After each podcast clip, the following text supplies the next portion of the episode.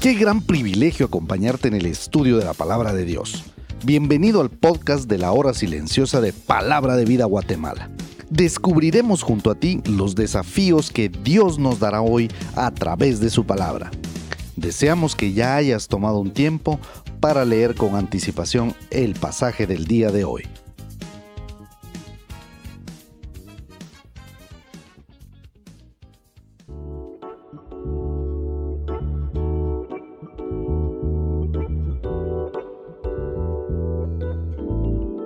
Qué bendición es estar en la intimidad de tu casa. Mi nombre es Ronnie Ajín y nuevamente quiero darte la bienvenida al comentario de la hora silenciosa de Palabra de Vida Guatemala. Hoy estaremos meditando en el Evangelio de Mateo, capítulo 18 de los versículos 21 al 35. Hoy quiero compartirte la frase de este día que dice así, el perdón que muestres hacia tu prójimo es clave. Si eres un seguidor de Jesús. Te lo repito, el perdón que muestres hacia tu prójimo es clave si eres un seguidor de Jesús. En el relato Mateo viene hablando acerca de cómo se debe tratar al hermano que ha caído en pecado. Pedro pregunta a Jesús, Señor, ¿cuántas veces perdonaré a mi hermano? Y él mismo contesta, ¿hasta siete? Y el Señor le dice, no, sino hasta setenta veces siete.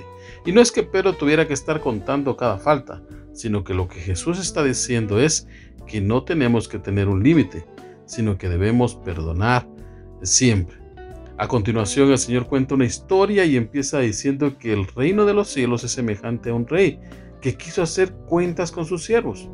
La historia nos dice que tenía varios que le debían, pero entre los que le llevaron había uno en especial, el cual Jesús menciona. Cabe decir que este rey era muy, pero muy rico y el hombre que le llevaron tenía una deuda que era muy, pero muy grande. Tal es el dato descrito en la Biblia que si el día de hoy comparamos la deuda de 10 mil talentos estaríamos hablando de 12 millones de dólares. Esto es como para pagar una deuda externa de uno de nuestros países latinoamericanos. ¿Cómo este hombre había adquirido esta deuda? Pues no lo sabemos. Lo que sí sabemos es lo que dice el versículo 25. No la podía pagar y el rey entonces decidió venderlo a él como esclavo, a su esposa y a sus hijos. Además de ello, tomar sus posesiones para recuperar algo de la deuda. El hombre al verse preso y sin ninguna salida, se postra ante aquel rey y le suplicaba pidiéndole más tiempo y diciéndole, yo te pagaré. Lógicamente el rey sabía que no podía pagar. Aquí entra la enseñanza dada por Jesús. Él dice que aquel rey fue movido a misericordia, le soltó y le perdonó. Esto es algo increíble. La deuda que aquel hombre tenía era inmensa y muestra al ser humano incapaz de solventar su deuda con Dios. Un día Dios vio al hombre perdido, incapaz de pagar su deuda de pecado, a lo cual Dios, movido a misericordia, provee a Jesús como la solución y pago a la vida del hombre.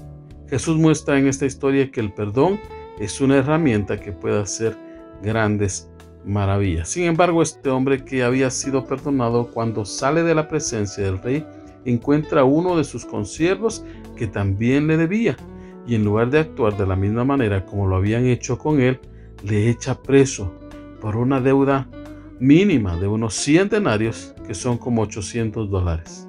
No lo perdonó. ¿Por qué no lo perdonó? Bueno, el versículo 30 dice sencillamente que Él no quiso. Y esto demuestra cómo es el corazón del ser humano. Una lección de vida que tenemos que poner en práctica.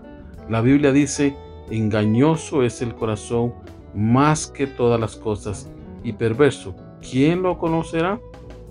Yo Jehová, dice la Biblia ahí, que escudriña la mente, que prueba el corazón. Jeremías 17:9. Cuando el rey se entera, le apresa y le dice, siervo malvado, toda aquella deuda te perdoné porque me rogaste. Tú debiste hacer lo mismo que yo hice contigo. Muchas veces como creyentes nos olvidamos de todo lo que el Señor nos ha perdonado y actuamos de una forma ingrata, como lo hizo este hombre. El versículo 35 nos muestra que el perdón tiene que ser hecho de todo corazón hacia nuestros hermanos. Por eso vívelo.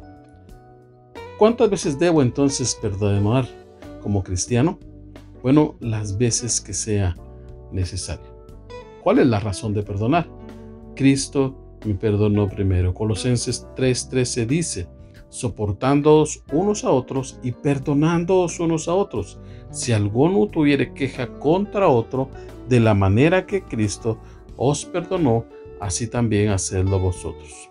Jesús fue el ejemplo de perdón. El apóstol Pablo es muy enfático en decir que esto no es una sugerencia, es una orden.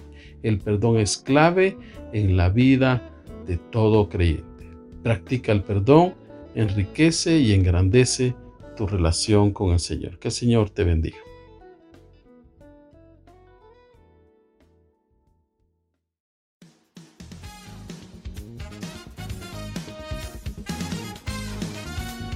Es emocionante saber los tesoros que Dios tiene en su palabra para nosotros. Ayuda a tus amigos a que descubran la voluntad de Dios para su vida. Comparte este podcast con ellos. No olvides seguirnos en nuestras redes sociales.